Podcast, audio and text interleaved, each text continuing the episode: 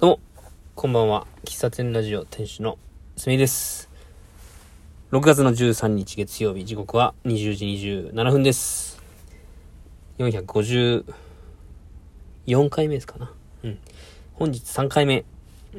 で、えっ、ー、と、実は今から話す話は、昨日の夜に1回収録してるんですよ。で、えー、収録して別に聞き直したわけじゃないんですけど、感覚的に、なんかごっちゃごっちゃしてたなと思ったんで、配信をやめました。で、えー、2回目ですね。なので、2回目なんで、うまく整理されていて、昨日よりは、うまく伝えられるかなと思っております。よ、よろしくお願いします。えっと、6月12日に、D ニュース愛着いっていうね、もうこれ何回言もう D ニュース愛着行っても何回も言ってますけども、に行ってきまして、で、4時にトークイベントがあるので、まあ、1時間前ぐらいに着いて、カフェもあるんでね、カフェでちょっとこうコーヒー飲みながら待っとこうかなと思ったんですよ。ただ、こう家を出たのが、12時過ぎかな？で、まあ高速乗ったら1時間かからんぐらいで着くんですけども、まあ早く着きすぎてもなと思ったし、ちょっとドライブがてら下道で行こうと思って1時間半ぐらいかけて行ったら、まあ意外と早く着いちゃって、2時、2時半ぐらいかな。2時過ぎに着いてちょっと途中途中収録なり休憩しながら行ったんで、2時半ぐらいに結局着いたんですよ。で、まあ早く着いたので、展覧会のこう、ギャラリーをね、見たりとか、で、お腹も少し空いてたので、えー、まあ、そこはドライカレーが有名なんで、ドライカレー食べようかなと思ったら、まあ、メニューで、えー、アグイナリランチセットっていうのがありまして、ちょうど6月11日、12日と、その D ニュース愛知アグイのイベントで、アグイ町の新名物を作ろうということでですね、あい、いなり寿司ですね。アグイと稲荷をかけてアグ稲荷っていうのを今作っておりまして、で、どこの方だったかな？え、ペパン、ペパンさんだったかな？あの、料理研究家の方が監修された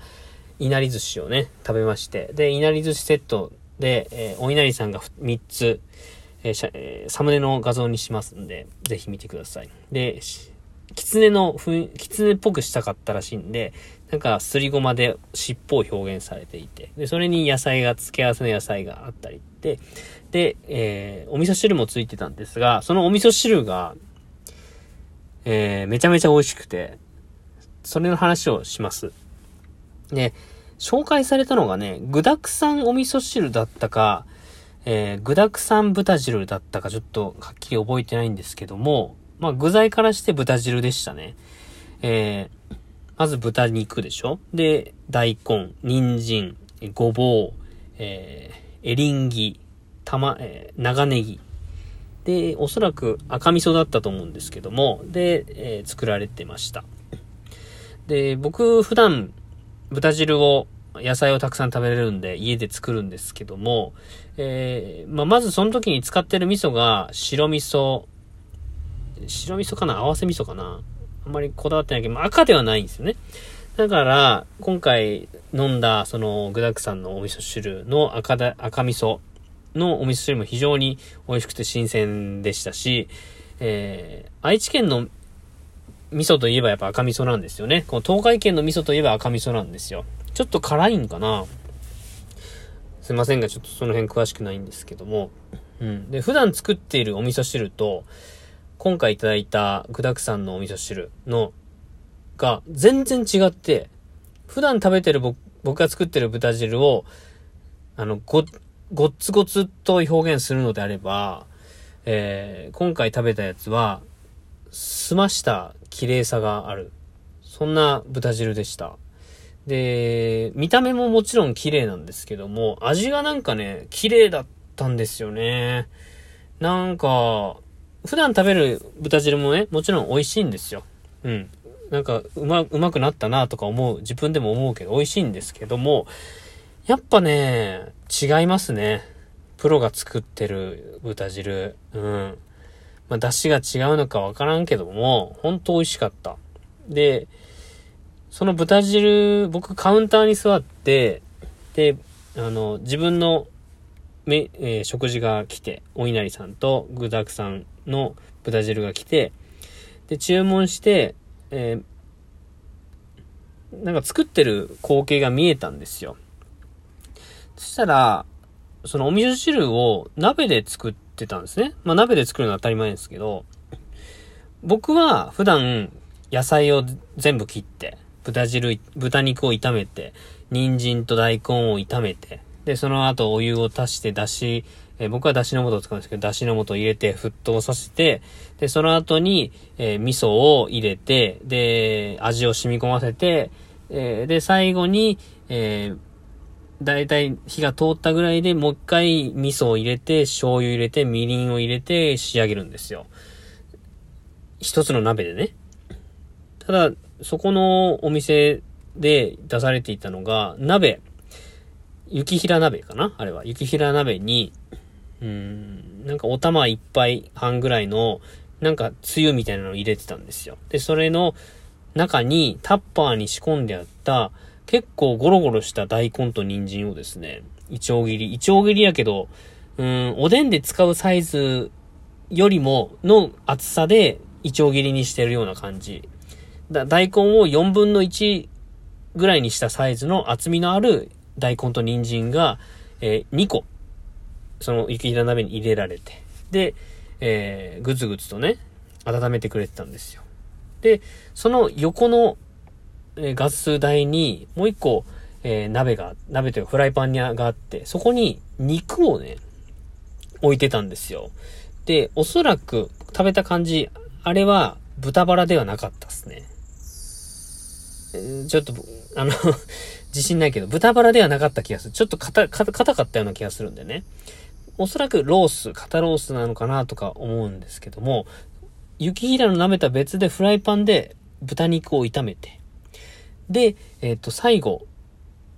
えー、お味噌汁の肝である味噌を、その沸騰した中に、えー、研いでたんですよ。で、お皿にね、多分、計量した味噌を入れて、それをそのまま、なんでしょうね、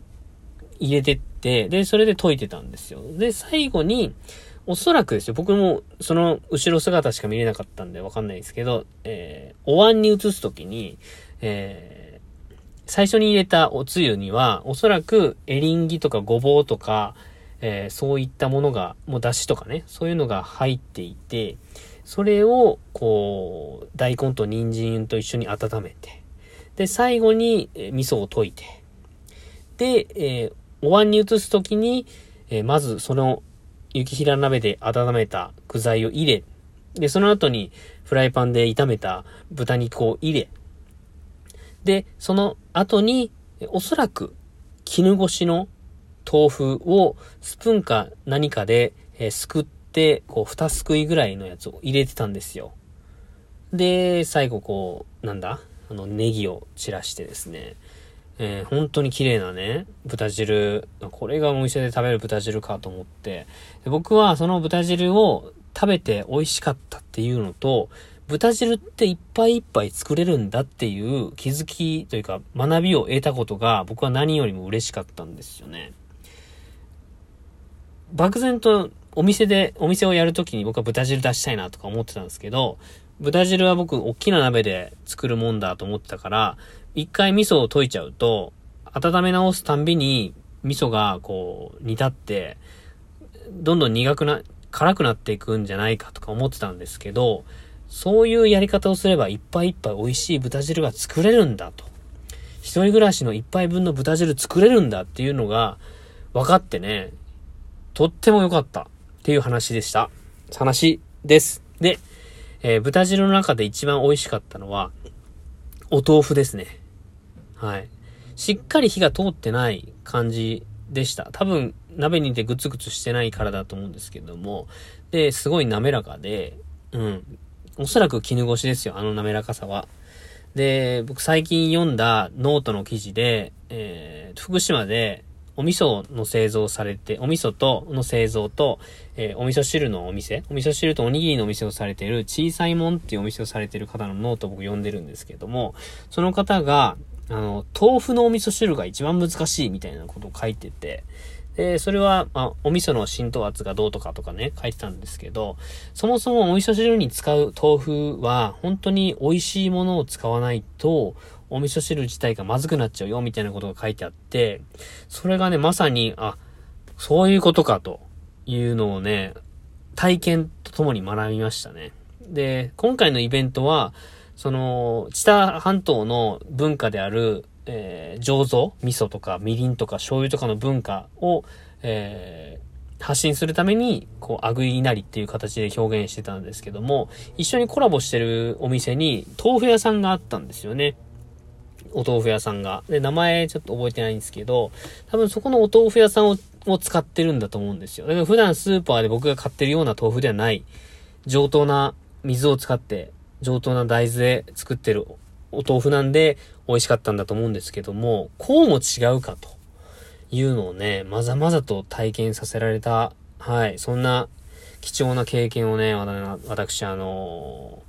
ー、アグイナリランチセットを食べて感じたという話でした。サムネでは、その僕がいただいた豚汁の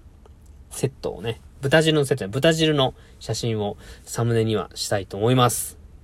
では、豚汁会以上です。最後までお聴きいただきありがとうございました。ではまたお会いしましょう。バイバイ。